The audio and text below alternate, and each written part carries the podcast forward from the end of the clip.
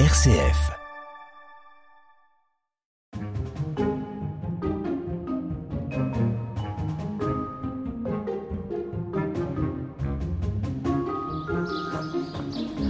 Jean-Michel Gauthier, vous êtes euh, le maire de Dampierre-sur-Boutonne, notamment connu, euh, ce village, par euh, son château, son magnifique château, qui a brûlé il y a une vingtaine d'années, en 2003. Qu'est-ce qui s'est passé? Bah, à première ça, il y aurait eu un problème électrique, enfin on ne sait pas trop, mais le feu s'est déclaré dans une tour. Et après, ben, le château a explosé. il est parti tout en fumée. On a réussi à débarrasser tous les meubles du château. On a sauvé 99% des meubles et tout. Mais par contre, le château a été détruit totalement. Donc là, nous sommes devant euh, le château. Il est magnifique aujourd'hui. Donc, euh, expliquez-nous un petit peu euh, ce que vous avez vu, ce que vous avez vécu, puisque vous y étiez à l'époque. Ben, j'ai vécu, j'ai vu le départ du feu, enfin pas le départ, mais quand il brûlait plein pot. Après. Donc cette tour là, c'est ça? La tour, c'est parti de la tour d'une tour. Et bah, après, on a, moi j'ai appelé des bénévoles pour euh, débarrasser le château, enlever le maximum de meubles et de tapisseries, enfin choses que l'on a fait, qu'on mettait dans le, sous les arbres à côté. Et puis, bah voilà, c'est les grandes lignes du, sinistre que j'ai vu moi. Et ça a coûté combien cette rénovation? 4 millions d'euros, je crois. À quelque chose près, ça doit être ça, autour de 4 millions. C'est sa spécificité alchimique qui en fait sa valeur. Daniel Grunertz, la dépositaire du château, est à nos côtés. C'est parti pour la visite guidée. Ma famille et moi-même avons repris le château en 2017. Et depuis, nous nous occupons de ce bel édifice totalement, euh, totalement original, de par son architecture, de par son histoire. Euh, et de, par euh, ce côté euh, alchimique, philosophal qu'il dégage. Construit en quelle année? Il a été construit euh, aux alentours de 1495 par un seigneur qui est déjà seigneur du lieu, qui habite une motte féodale sur le haut du village, qui va partir suivre le roi Charles VIII en Italie pour les premières guerres d'Italie et qui, là, va s'enrichir, d'une part, mais également découvrir l'architecture de la Renaissance. Et fort de ces deux éléments, il va venir et va décider, voyant son château ruiné et ayant vu autre chose en Italie, il va décider d'édifier un nouveau château. Alors là, vous nous amenez à la fameuse galerie alchimique qui est donc à l'étage La galerie, alors c'est un jeu de double galerie, la galerie basse et une galerie haute. Et c'est la galerie haute, en fait, qui est, qui est euh, l'endroit le, plus somptueux de ce château. Pourquoi? Eh bien, parce que son, son plafond, euh, qui est euh, sa voûte de pierre, est en fait constitué de caissons. Il y en a 96, qui sont des caissons codés et cryptés et représentatifs d'une symbolique alchimique. L'alchimie, en Quelques mots, qu'est-ce que c'est? Alors, alchimie, dans alchimie, il y a al et chimie. C'est un, mot qui vient euh, de l'Égypte, de alchim, de, qui étaient les terres noires. L'Égypte, du fait de son limon, avait des terres noires. Et c'est euh, surtout en Égypte qu'on commence à parler d'alchimie. Il y en a eu partout. L'alchimie fait son apparition, je dirais presque avec l'homme, mais c'est les Égyptiens qui sont très euh, porté vers l'alchimie. Et l'alchimie est simplement une recherche, une recherche euh, vers la connaissance, vers la science, mais vers soi-même également. C'est un chemin de vie. Donc là, nous sommes effectivement dans cette, euh, dans cette galerie alchimique où l'on voit donc des caissons au plafond qui sont sculptés. Vous avez deux types de caissons. Vous avez des caissons dits emblématiques et des caissons dits hermétiques. Les caissons emblématiques, eh bien, vous les voyez, là, ce sont euh, ceux qui représentent des emblèmes, HDD, H pour Henri II. Henri II a été protecteur de ce château, D pour Diane de Poitiers, et j'aurais dû commencer par le C inversé, qui est le C de Catherine de Médicis. Et par, par opposition, vous avez ces, ces caissons de pierre sculptées qui sont euh, équipés d'un phylactère. Le phylactère, c'est ce petit ruban. Avec un texte dessus Avec un texte. En latin en latin, il y en a en espagnol, il y en a un en français également. Voilà. Alors, le, grand mystère, par-delà ce, codage de, de, caissons, le grand mystère, c'est de se dire qu'aujourd'hui, il n'y a plus qu'un quart de ce que fut Dampierre. Donc, est-ce que la galerie se poursuit ben, On le sait aujourd'hui. Euh, est-ce que le chemin alchimique se poursuivait? Il y avait de part et d'autre de l'édifice des ailes. Est-ce que ce chemin alchimique, comme par exemple au château de Nérac, se poursuivait sur les ailes? Parce qu'au départ, une galerie est un endroit qui permet par l'extérieur de raccorder un point du château à l'autre. Donc il est peut-être possible que tout l'ensemble ait été décoré. Qu'est-ce que ces caissons racontent? Ah, c'est la grande question? C'est la grande question. Il y a plusieurs interprétations. Il y a des interprétations euh, très 19e siècle, il y a des interprétations portées sur la littérature, sur la mythologie, euh, davantage sur l'alchimie en tant que, symbolique, euh, sur l'alchimie comme on l'entend, c'est-à-dire très souvent la transmutation de métaux jusqu'à l'obtention de l'or. Mais l'alchimiste, euh, avant de chercher l'or, cherche son or personnel. C'est une forme, euh, une forme de quête du Graal, quelque part. Parmi ces caissons, lequel vous choisissez? Parmi ces caissons, ça va être euh, assez difficile. Eh bien, venez, venez. il y en a un que je trouve assez... J'ai trouvé trois interprétations de ce caisson. alors, ces interprétations sortent totalement de la transmutation des métaux. Donc on n'est pas dans, euh, dans l'alchimie, euh, euh, dans ce qu'on appelle la voie sèche. Il y a trois voies en alchimie, il y a la voie sèche, la voie humide et la voie du milieu. Donc là, ce sont des interprétations que j'ai trouvées qui se réfèrent plutôt à la, à la voie du milieu, c'est-à-dire à votre chemin personnel. C'est l'adolescent au rucher. Vous voyez, c'est un ou le gladiateur au rucher. Donc vous avez un personnage qui est en train de frapper un rucher avec, vous voyez ici, mhm. avec euh, cette, ce phylactère, là on le prend à l'envers, mais qui dit Mellitus gladius, le glaive enrobé de miel. Et donc euh, j'ai trouvé trois interprétations. La première étant que à frapper sur un rucher, eh bien, il va se faire piquer. Et qu'on peut dire que souvent de l'échec va naître la sagesse. La seconde interprétation, c'est toi le grand, méfie-toi du petit. Et la troisième interprétation pourrait être méfions-nous de ces personnages que nous rencontrons tous dans nos vies, qui sont très sirupeux, très charmants et qui par derrière vous plantent le couteau dans le dos. C'est un, caisson très simple. Il y en a d'autres euh, que je ne maîtrise pas encore et il y en a d'autres, mais, mais on trouve diverses interprétations. Vous recevez combien de visiteurs à peu près euh Alors, euh, depuis le Covid, on ne sait plus trop. L'année d'avant Covid, on a eu pratiquement 12 000 visiteurs qui viennent euh, pas seulement de la région, mais de, de toute la France et d'ailleurs également. Hein. Oui, parce qu'en fait, ces explications au niveau des caissons, on ne le trouve pas dans des livres, si je comprends bien. On est sur de la symbolique, mais Dampierre est référencé dans pas mal d'ouvrages dits alchimiques, notamment euh, on a beaucoup entendu parler de Fulcanelli. Euh, qui a parlé du plafond de, de Dampierre. Et vous avez d'autres auteurs qui se sont tournés vers l'alchimie, qui ont vraiment fait référence euh, au château de Dampierre et à sa, à sa galerie. Mais après, il reste une part de mystère que que chacun est amené à découvrir en venant ici. Amené à découvrir, tout à fait.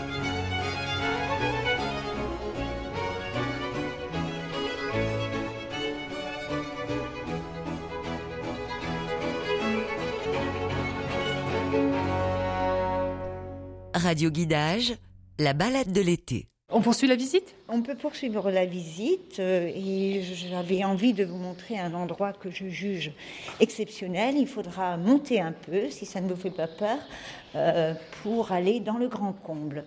Je vous suis. Voilà. Alors nous allons emprunter cet escalier de bois qui est dû à la, restauration du, château. Il était en pierre avant? Alors avant, la configuration était différente. La configuration était différente. Et là, je ne saurais pas trop vous dire comment, comment c'était fait, mais en tout cas, euh, il, date de, la restauration. Et voilà, nous arrivons presque au plus haut point du château. On est sous les combles? On est dans le grand comble. Nous sommes dans le grand comble, oui. Et c'est une charpente euh, tout en bois? C'est une charpente tout en bois, voilà qui a été refaite. Donc lorsque le château a brûlé, les toitures ont pris feu, euh, elles se sont partiellement écroulées. Et euh, ce, comble a été refait totalement à l'identique de ce qu'il fut. Et donc, vous voyez, c'est une, une nef inversée, hein, c'est très très beau. Nous y abritons des expositions. Euh, D'ailleurs, la semaine prochaine, il y en a une qui va, qui va démarrer. Nous, euh, de temps en temps, nous y avons des concerts, euh, des, des représentations théâtrales également. Qu'est-ce qu'il y avait ici avant? Qu'est-ce qui se passait? Alors, euh, c'était rien, c'était un grenier, tout simplement. C'était un grenier. Et donc, du fait de la restauration, avec une telle restauration, c'est absolument euh, indispensable de montrer euh, ce travail, c'est c'est prodigieux. Et donc, vous voyez, ce- il y a une seconde partie, un petit peu plus petite. Ça fait un peu penser à la charpente de Notre-Dame. Oui, oui, oui, il y a quelque chose, il y a quelque chose de cela. Vous voyez comme, comme il a été chevillé, c'est incroyable. On voit bien ici, euh, c'est chevillé, c'est c'est du bois et, et les, et les clous de bois sortent de la charpente, comme ça se faisait avant. Oui, absolument. Hormis les, les concerts et les manifestations qui peuvent se vivre ici, c'est également le domaine des, des chauves-souris et des chouettes, puisque nous avons euh, des chouettes effraies et nous avons euh, une variété de chauves-souris assez impressionnante, puisque nous avons 12 variétés différentes. Dans les combles. Voilà. Tout ce beau monde s'exprime et ce n'est pas toujours facile de cohabiter. Mais bon, nous leur laissons la place parce que nous avons décidé que ce serait ainsi. Et alors, ça sous-entend un peu plus de travail de nettoyage, vous comprenez, mais euh, voilà, c'est comme ça. On partage. En fait, Voilà. vous vivez en harmonie avec la On nature. Totalement en harmonie avec la nature à Dampierre et, et ces chauves-souris nous rendent un fier service en nous dévorant les moustiques, parce qu'il ne faut pas oublier que le domaine est entouré d'eau. Donc euh, elles font leur petit travail et nous, en échange, nous respectons leur vie. Ça, c'est quoi? C'est un machicoulis Alors c'est un chemin de ronde, je vous en prie, allez-y. Voilà. Donc il est un peu vertigineux, vous voyez. Ah oui, il faut pas avoir le Il ne vertige. faut pas avoir le Non, vertige, mais il est, raison. total- il est totalement sécurisé. hein, Donc c'est un petit chemin euh, un chemin étroit. ronde, Il fait le tour. euh, on- il fait le tour de la tour, si vous voulez. C'est le chemin de ronde de la tour. Voilà. Donc ça, là, nous sommes euh, tour nord et il y a le même, le même chemin tour sud. D'autres particularités du château?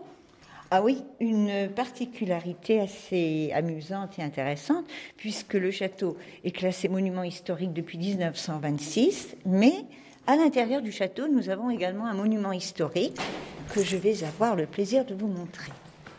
Voilà. C'est ce meuble qui est absolument incroyable, euh, qui est un cabinet d'ébène datant de 1622. Donc là, nous sommes sous euh, l'époque de Louis XIII.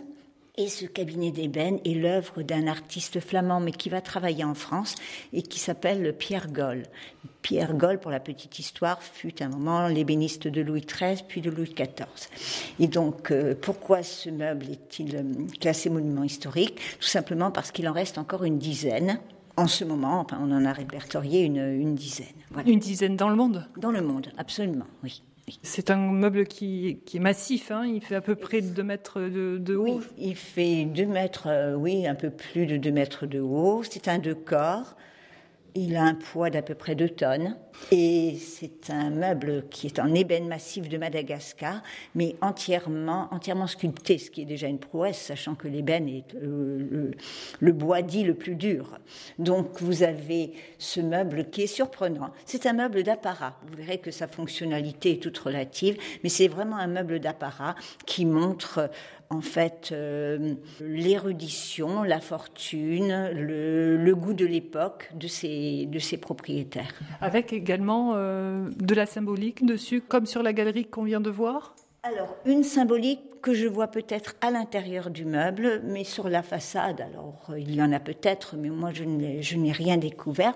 Pour moi, la première façade est une façade totalement mythologique. Elle est mythologique et elle est martiale. On l'ouvre ce meuble pour découvrir? Ouvrir, et j'ai un peu vendu la mèche, puisque après la première façade, on voit surgir, je vais doucement, une seconde façade. Et la seconde façade est très différente de la première, puisque la première était très masculine, la seconde est très féminine. En fait, c'est ça. Les, figures, on voit des personnages sur la première façade qui sont des hommes. Des guerriers, des, guerriers, mythologiques, oui. Alors que sur la deuxième, quand on, vous venez d'ouvrir, là, c'est deux, deux volets euh, donc d'ébène, ce sont des femmes. Oui, ce sont des femmes dans un paysage plutôt bucolique, plutôt champêtre, et elles sont en tenue euh, d'époque, donc de l'époque Louis XIII. Elles ne sont pas, ce ne sont pas des références mythologiques. Et elles sont là, elles semblent deviser, tout semble aller bien pour elles. Et donc, on peut encore ouvrir Alors, va-t-il y avoir une troisième façade euh, mystère? Eh bien, il y a plus qu'une troisième façade. Il n'y a pas de troisième façade, mais vous voyez apparaître un théâtre. Le théâtre de la vie. Et c'est un, un, joli théâtre euh, tout en un théâtre dans le meuble, hein, je précise. Un théâtre dans le Sculpté dans le meuble. Voilà, donc euh, on dirait presque. Pour les, les, enfants qui viennent visiter le château, me disent, euh, on dirait une maison de poupée. Il y a quelque chose de, de cela.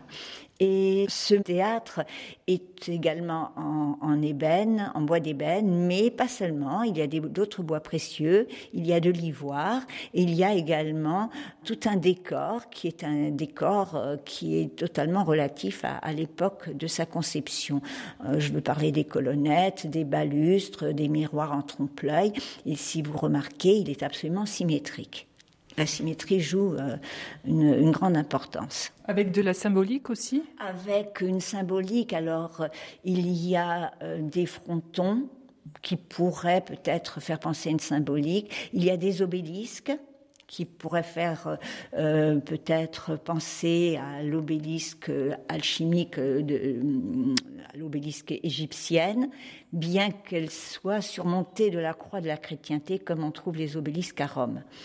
Et vous avez, euh, moi ce qui m'interpelle surtout, c'est cette porte au fond du théâtre qui s'ouvre et qui s'ouvre vers vers quoi? Une porte qui est dessinée, hein Une porte qui est dessinée et qui s'ouvre, je dirais, vers l'universel, vers la connaissance.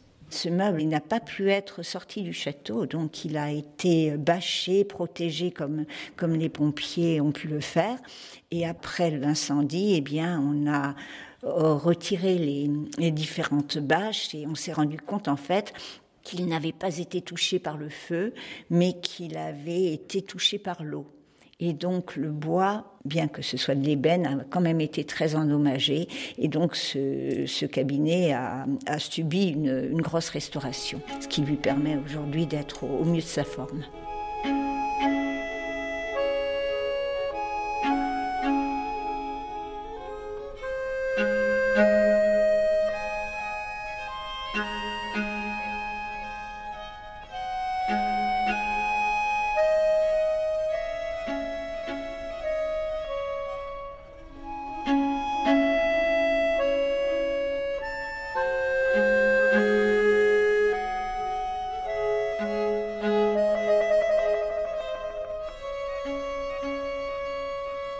Guidage, RCF. Là, monsieur le maire, on va, on, va vers les jardins que vous connaissez bien, les jardins du château, c'est ça? C'est un labyrinthe qui a en buis et après ben, tout le jardin est magnifique. Oui, parce qu'on voit effectivement euh, un labyrinthe qui est euh, dessiné avec les haies, c'est ça? C'est du but. C'est Oui. C'est magnifique, on traverse euh, des petits ponts, l'eau. Oui, c'est une petite Venise. Il y a des cours d'eau. C'est la boutonne, juste. Ce sont des bras, ce sont des bras de la boutonne qui a constitué cinq îles. Donc en fait, euh, le domaine va euh, s'articuler. Ce sont des îles. Euh, ah, il y a cinq îles qui sont constituées sur le domaine du château. Voilà, voilà, sur à peu près pas tout à fait 8 hectares. Et ces îles s'articulent entre elles par des ponts. Et euh, donc euh, la visite euh, du château se prolonge par les jardins et donc on peut passer de pont en pont, c'est très particulier. Il y a un jardin à la française. Donc là, il y a un endroit que nous conservons volontairement assez sauvage. Donc pour les amateurs euh, de, vraie nature, euh, où on ne touche pas trop, eh bien c'est une, grande peupleraie. Nous avons fait dégager les berges et donc il y a un très joli chemin à faire. Et puis de la peupleraie, on accède encore euh, à l'arrière du château, à un autre jardin qui est un jardin plutôt romantique, qui est en devenir et euh, qui est également notre espace de pique-nique lorsque les, touristes viennent nous voir. Et là, on est devant ce fameux labyrinthe, dont vous voilà. nous parliez tout à l'heure. Oui, Donc un labyrinthe végétal. tout à fait. Oui. Et Qui- qui, a- qui représente un des caissons alchimiques qui, vus euh, dans la galerie. Voilà, qui est, un, qui est euh, donc la représentation botanique du caisson que nous avons vu dans, dans la galerie. Et on peut le- l'emprunter, ce labyrinthe? Oui, On peut s'y perdre à On l'intérieur ne peut pas s'y perdre parce que c'est un chemin, mais euh, il est très très long. Voilà. En fait, on peut voir le centre. Le buis est coupé quand même assez bas. Vous voyez qu'il y a une sphère centrale qui est en fait l'ancêtre du cadran solaire. C'est quoi? Voilà. C'est une plante euh, dédiée aux alchimistes Oui, C'est quoi? c'est l'alchimie. Nous en avons un massif là. L'alchimie. L'alchimie, oui. Et qu'est-ce qu'elle a de particulier, cette plante? Ah, les alchimistes euh, récupéraient la rosée sur, euh, sur l'alchimie et euh, cette rosée participait aux expérimentations, au travail euh, en laboratoire. Elle a des feuilles joliment dessinées et puis elle a donc ses, ses fleurs en, en grappe. Je ne saurais même pas la comparer à une autre plante parce que je ne trouve qu'elle ne ressemble qu'à elle. Au niveau du jardin, il y a d'autres symboliques que l'on Oui, peut retrouver. Derrière vous, derrière vous, vous avez l'hermine en son enclos ici. Voilà. L'hermine, alors qu'est-ce que ça signifie euh, c'est un caisson également qui a été transmuté en botanique. Le message de l'hermine est la netteté de la matière, la pureté de l'esprit. Voilà ce que, ce que nous dit ce caisson. Si on, on regarde bien, on a de- un enclos sauvage et c'est la sculpture de l'hermine. C'est du fer, non? C'est- du fer, oui. oui. Hmm. Et donc vous avez cette corbeille tressée qui représente l'enclos et vous avez l'hermine et la fleur de lys, puisque l'hermine euh, faisait partie de- de- du manteau royal, hein, le- la fourrure de, de l'hermine. Et ça a également été la devise d'Anne de Bretagne, donc vous voyez déjà une autre interprétation, plutôt euh, mourir que d'être souillé. Donc l'hermine est vraiment euh, symbole de, de pureté. Alors la Peuplerée est une des îles qui est constituée par un bois de peuplier. Elle fait un peu moins de 5 hectares. Et nous l'ouvrons aux visiteurs parce que c'est un endroit assez exceptionnel. On se détache assez vite du château, on perd assez vite le château de vue et on entre dans un monde totalement végétal avec des et, et animal avec des champs d'oiseaux incroyables, des petits chemins donc qui euh, qui, se, qui vous promènent euh, à travers cette peuplerée et un chemin périphérique le long, de, long- le long des berges de la Boutonne. Alors ça a beaucoup, beaucoup de charme. Euh, nous avons Elle existe pu- depuis quand, cette peuplerée Alors, Depuis l'origine? depuis, non, pas depuis l'origine. Je pense qu'elle doit avoir une quinzaine d'années. Donc c'est assez récent, en fait. Oui. Et euh, donc, euh, vous voyez qu'il y a un dragon là. Je ne sais pas si vous voyez le dragon. Sculpté en Voilà, fer. une sculpture de dragon. Il y a plusieurs sculptures. Il y a des parcours de girouettes qui sont des jeux pour les enfants. Et donc, euh, elle est habitée par les, par les animaux les trois quarts du temps. Et lorsque nous sommes ouverts, eh bien, elle est habitée par les visiteurs. Et les animaux très courtois disparaissent, mais nous savons qu'ils sont là. Quel type d'animaux? On y trouve Oh, on a déjà trouvé quelques chevreuils. On, a, on avait euh, certains animaux. hein. Vous voyez un couple de hérons qui est en train de, s'envoler. Il y a des animaux dont je tairai le nom parce que ils sont devenus très rares et je ne veux pas trop qu'on sache qu'ils sont, qu'ils sont là. Et puis des petits renards, des, des petits mammifères, euh, des tritons également, on en a déjà vu, ce qui est relativement rare. Et euh, voilà, il y a plein de, plein de monde, un monde d'insectes également. Nous avons de très très belles libellules euh, qui sont vraiment magnifiques, plein de papillons. Et tout ça, c'est laissé au naturel. Euh, La, la nature reprend très vite ses droits et lorsqu'on on ne met pas de frein aux animaux, ils reviennent, ils s'installent et la vie continue. Et, et c'est vraiment, euh, c'est vraiment un, grand bonheur pour nous d'être au contact de cette nature. Vous évoquiez ce dragon euh, sculpté en fer, hein, cette sculpture de fer. Là aussi, c'est un clin d'œil alchimique, le C'est un dragon. clin d'œil à, à l'alchimie, bien entendu. C'est également un clin d'œil euh, aux petits jeux qui se trouvent euh, dans la peuplerée. Vous avez également, donc vous avez le dragon ici, et un petit peu plus loin, entre les arbres, euh, vous apercevez peut-être euh, Excalibur, l'épée du roi Arthur. Et donc, il y a toute une, toute une symbolique également autour de la quête du Graal, de la légende arthurienne. Et voilà. Merci Daniel Anne Grunertz, dépositaire du château, et Jean-Michel Gauthier, maire de Dampierre-sur-Boutonne. Pour connaître les heures de visite, rendez-vous sur le site internet de ce magnifique château alchimique.